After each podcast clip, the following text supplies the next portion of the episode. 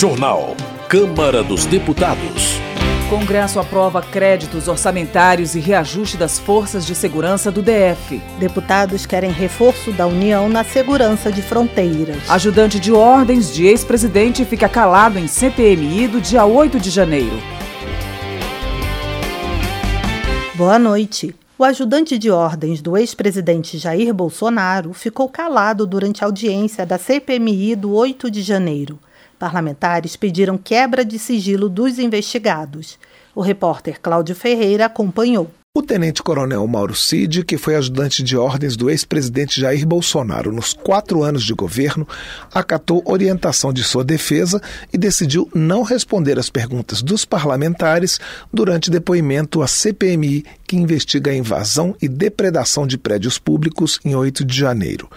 O militar, que está preso desde maio, alegou que é objeto de oito investigações por parte do Poder Judiciário, principalmente pelo Supremo Tribunal Federal, como os inquéritos sobre a suposta participação nos atos de 8 de janeiro e a suposta falsificação de cartões de vacinação.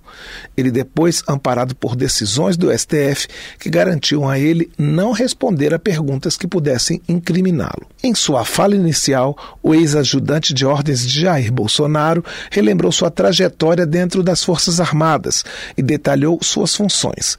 Ele acrescentou que a nomeação para o cargo não teve ingerência política e que a indicação para a função é das Forças Armadas e não do presidente da República, sendo um posto de natureza exclusivamente militar. Nos quatro anos em que servi como ajudante de ordens, não estava na minha esfera de atribuições analisar propostas, projetos ou demandas trazidas pelos ministros de Estado, autoridades e demais apoiadores. Ou seja, não participávamos da atividade relativa à gestão pública. O tenente-coronel Mauro Cid também citou a orientação da Procuradoria-Geral da República de que sua prisão fosse revogada e o indeferimento desse pedido, reclamando que está preso há 70 dias. Em relação às investigações das quais é objeto, ele declarou que elas vão além dos acontecimentos do 8 de janeiro, que ele classificou como tristes episódios. A relatora da CPMI, senadora Elisiane Gama, do PSD do Maranhão, não teve respondidas perguntas sobre as supostas falsificações de cartões de vacinação e movimentações financeiras envolvendo membros da família do ex-presidente Jair Bolsonaro. Ela reclamou que o depoente não se manifestou sobre questionamentos que não estavam relacionados às investigações judiciais. Parlamentares aliados ao governo lamentaram que o tenente-coronel Mauro Cid não tenha aproveitado aproveitado a oportunidade de esclarecer os fatos dos quais está sendo acusado e apontar outros envolvidos. Eles citaram o terror das mensagens trocadas com o coronel Jean Laonde Júnior, que já esteve na CPMI e negou que houvesse apologia a um golpe de Estado. Também se referiram ao documento encontrado no celular de Mauro Cid sobre uma suposta intervenção após o resultado das eleições presidenciais de 2022. O deputado Rafael Brito, do MDB de Alagoas, foi um dos que protestaram contra a opção do ex-ajudante de ordens de não responder aos questionamentos. O seu silêncio, para mim, fala muito. Ele é como um grito no ouvido de todos que defendem a verdade e de todos que defendem a democracia. Parlamentares de oposição apoiaram o tenente-coronel Mauro Cid e classificaram a sua prisão como política, lembrando o documento da Procuradoria-Geral da República que aponta que não há razão para a prisão preventiva. O deputado delegado Ramagem, do PL do Rio de Janeiro, afirmou que nem o ajudante de ordens e nem o ex-presidente Bolsonaro podem ser vinculados aos ataques aos três poderes ou a atos de ruptura institucional. Vários integrantes da comissão pediram que as investigações mirem uma suposta omissão do atual governo aos episódios do 8 de janeiro. O deputado pastor Marco Feliciano, do PL de São Paulo, acusou a CPMI de estar se desviando da finalidade. Essa CPMI, eu acho que ela se tornou aquilo que a gente tanto temia: entretenimento. E eu espero que daqui para frente ela melhore muito. A narrativa que tenta aqui ser construída é de que houve uma trama para se dar um golpe no país. Como o habeas corpus dado pela ministra Carmen Lúcia do STF não isentava o tenente-coronel Mauro Cid de responder perguntas que não incriminassem, o presidente da comissão mista de inquérito, deputado Arthur Oliveira Maia, do União da Bahia, anunciou que vai fazer denúncia junto ao Supremo Tribunal Federal pelo descumprimento da decisão já que Cid ficou calado. Na primeira parte da reunião, os integrantes da CPMI do 8 de janeiro aprovaram requerimentos de quebra de sigilo de pessoas que já depuseram, como o próprio tenente-coronel Mauro Cid e o ex-diretor da Polícia Rodoviária Federal, Silvinei Vasques. Também foram aprovadas requisições de relatórios de inteligência financeira e de outros documentos. Os requerimentos sobre convocação de outros depoentes ainda vão ser analisados por uma comissão formada por seis parlamentares antes de serem colocados em votação. Da Rádio Câmara de Brasília, Cláudio Ferreira. Marcos Polon, do PL de Mato Grosso do Sul, afirma que houve violação de inúmeros princípios da Constituição Federal em prisões de alguns cidadãos acusados de vandalismo nos ataques do dia 8 de janeiro. Segundo ele, também foram desrespeitados tratados internacionais e a lei de execuções penais. Entre as violações, Marcos Polon cita a falta de direito à assistência médica, à integridade física e moral e à liberdade de expressão. Política. Delegado Palumbo, do MDB de São Paulo, avalia que a esquerda brasileira busca colocar os moradores das comunidades mais carentes contra a direita. Delegado Palumbo se identifica como um político de direita e ressalta que a maioria dos seus votos veio da periferia e enfatiza que essas pessoas são trabalhadoras e honestas, mas reféns do crime organizado. Chico Alencar, do pessoal do Rio de Janeiro, afirma que o ex-presidente Jair Bolsonaro terá que dar resposta à justiça em relação ao abandono do cargo e à origem do dinheiro para custear as despesas dos 90 dias de férias na Flórida. Chico Alencar afirma que o ex-presidente fez um estrago no país e cita o silêncio sobre a tragédia dos Yanomamis, sobre os atos do dia 8 de janeiro, sobre a apropriação indevida de armas e joias, sobre as propinas do MEC e sobre as 700 mil mortes por Covid no Brasil. Júlio Lopes, do PP do Rio de Janeiro, explica que o grupo de trabalho de digitalização e desburocratização trabalha na digitalização da reforma tributária e do sistema de saúde pública, além de atuar na comunicação entre todas as áreas de governo. Júlio Lopes acrescenta que o grupo também propõe o monitoramento digital de grandes cadeias, como a do setor de combustíveis, para garantir a qualidade e a quantidade do produto comercializado. Adriana Ventura, do Novo de São Paulo, defende a aprovação de uma proposta de emenda constitucional contra o nepotismo, o favorecimento de parentes em órgãos públicos em detrimento de pessoas mais qualificadas. De acordo com Adriana Ventura, acabar com o chamado cabide de empregos também é uma forma de defender a democracia. Professor Paulo Fernando, do Republicanos do Distrito Federal, defende mudança na lei que define os responsáveis por julgar pedidos de impeachment de ministros do Supremo Tribunal Federal. Segundo o professor Paulo Fernando, é inadmissível que o presidente do Senado tenha o poder de decidir monocraticamente sobre o assunto. A proposta do deputado é permitir que, uma vez negado o pedido, caiba ao plenário do Senado deliberar acerca da matéria. Habitação.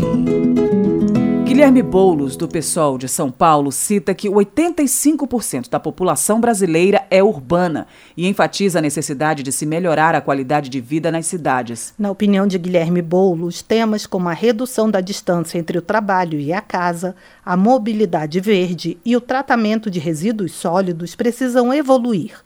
O deputado sugere que o Minha Casa Minha Vida priorize energia limpa, água de reuso e localizações mais próximas dos centros.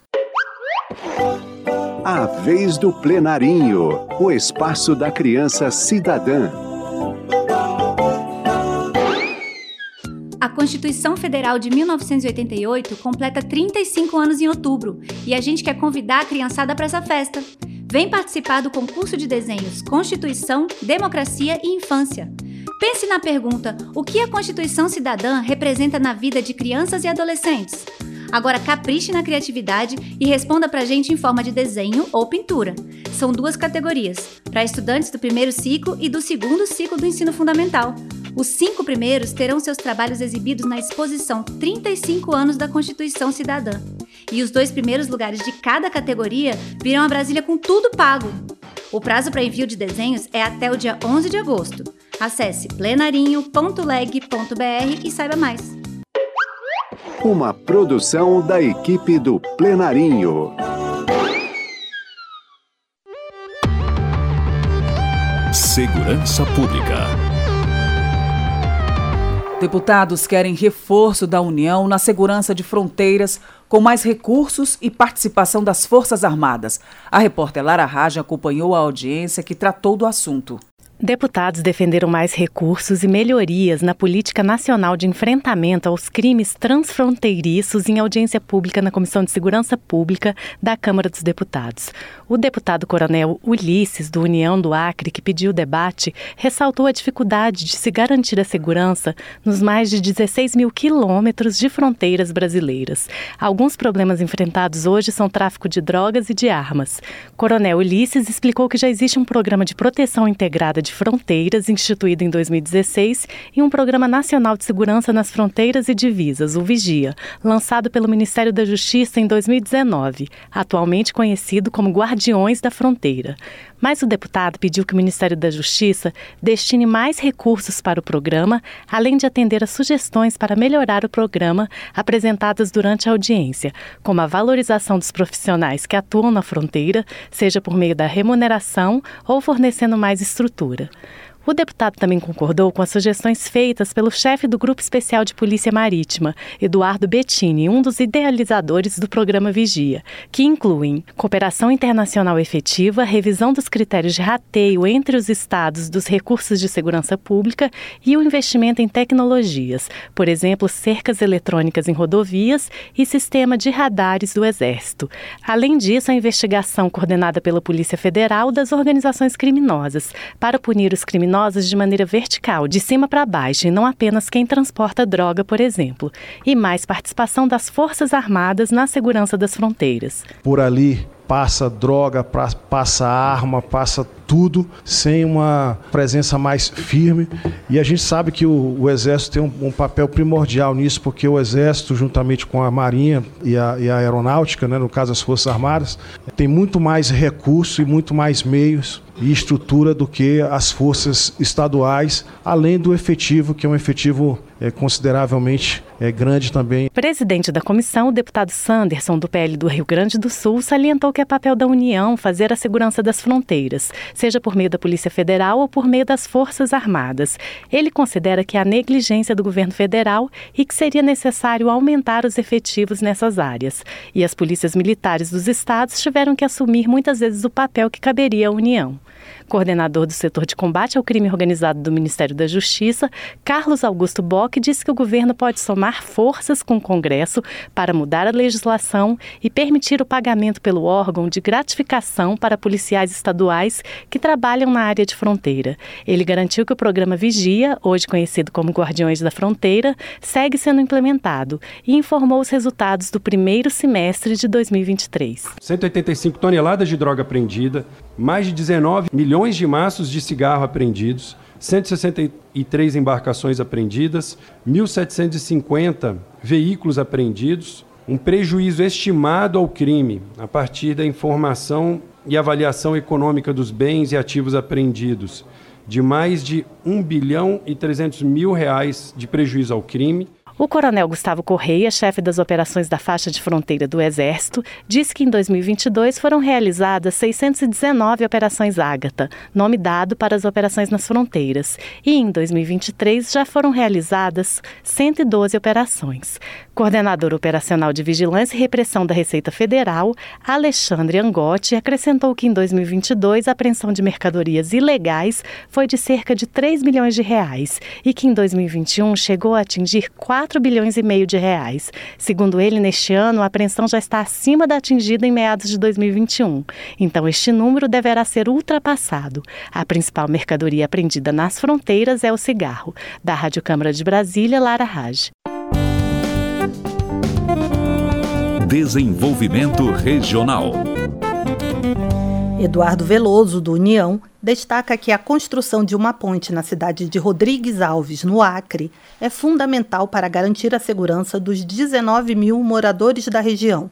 Já que muitos carros caem no rio durante a travessia por balsa. Eduardo Veloso conta que o Ministério dos Transportes garantiu que ainda este ano 40 milhões de reais serão destinados para iniciar a construção da ponte em Rodrigues Alves. Pedro Kizai, do PT, celebra o anúncio do governo federal de que vai garantir no orçamento da União, ainda este ano, 880 milhões de reais para investimento nas rodovias de Santa Catarina.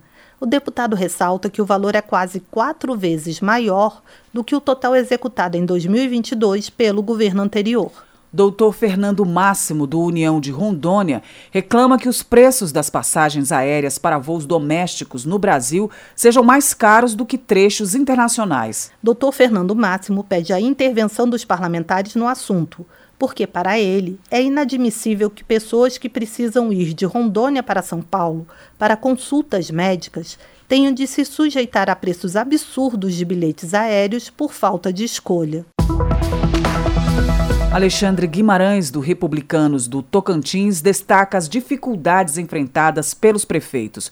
O deputado afirma que o valor enviado pelo governo federal para a merenda escolar é insuficiente. Alexandre Guimarães também menciona a defasagem da tabela do SUS, que remunera os hospitais filantrópicos como mais um problema enfrentado pelas prefeituras de todo o país. Zé Haroldo Catedral, do PSD de Roraima, solicita a atuação conjunta dos parlamentares na aprovação de projetos que promovam o fortalecimento dos municípios e a efetiva melhoria na qualidade de vida dos brasileiros. Para Zé Haroldo Catedral, é essencial o fortalecimento da pauta municipalista frente às enormes desigualdades regionais e dificuldades de integração e de infraestrutura, especialmente para as cidades da região norte. Gilvan Máximo, do Republicanos do Distrito Federal, destaca a importância de se pensar em soluções que possam acabar com a miséria, como o uso de energias renováveis. Gilvan Máximo fala sobre sua experiência como secretário de Ciência e Tecnologia do Distrito Federal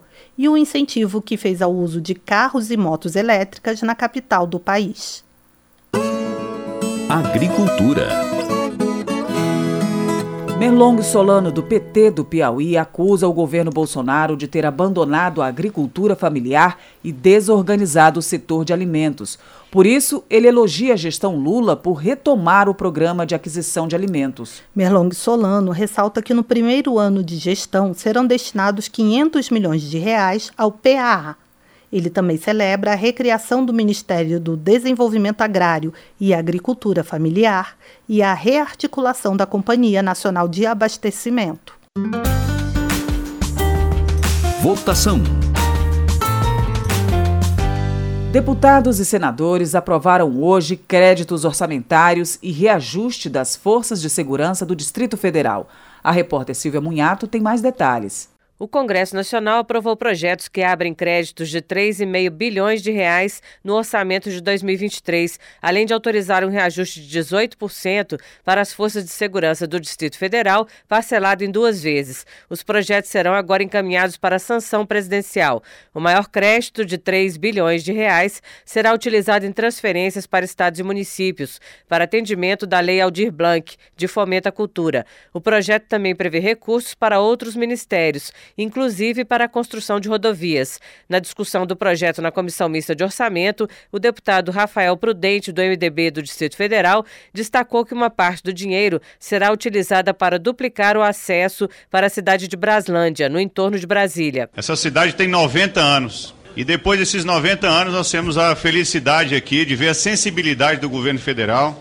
35 milhões vão ser para a duplicação da única cidade que não liga o centro da capital com a pista duplicada, que é a cidade de Braslândia. Os recursos para os créditos vêm de remanejamentos dentro do orçamento de 2023 ou do cancelamento de despesas. O deputado Kim Kataguiri, do União de São Paulo, foi contrário a créditos que vão custear benefícios e obras do Poder Judiciário. Hoje, este Congresso Nacional vai conceder mais privilégios, mais benefícios, mais recursos para o Poder Judiciário, que já é um dos mais caros do mundo. Outros créditos beneficiam a Agência Espacial Brasileira, Polícia Federal, Instituto Brasileiro de Museus, concessão de créditos para famílias atingidas pela estiagem no Rio Grande do Sul e o custeio de benefícios de universidades federais. Da Rádio Câmara de Brasília, Silvia Minhato. Termina aqui o jornal Câmara dos Deputados, com trabalhos técnicos de Everson Urani e apresentação de Val Monteiro e Mônica Tati. Uma boa noite para você. A Voz do Brasil retorna amanhã. Boa noite. Você ouviu A Voz do Brasil. Boa noite.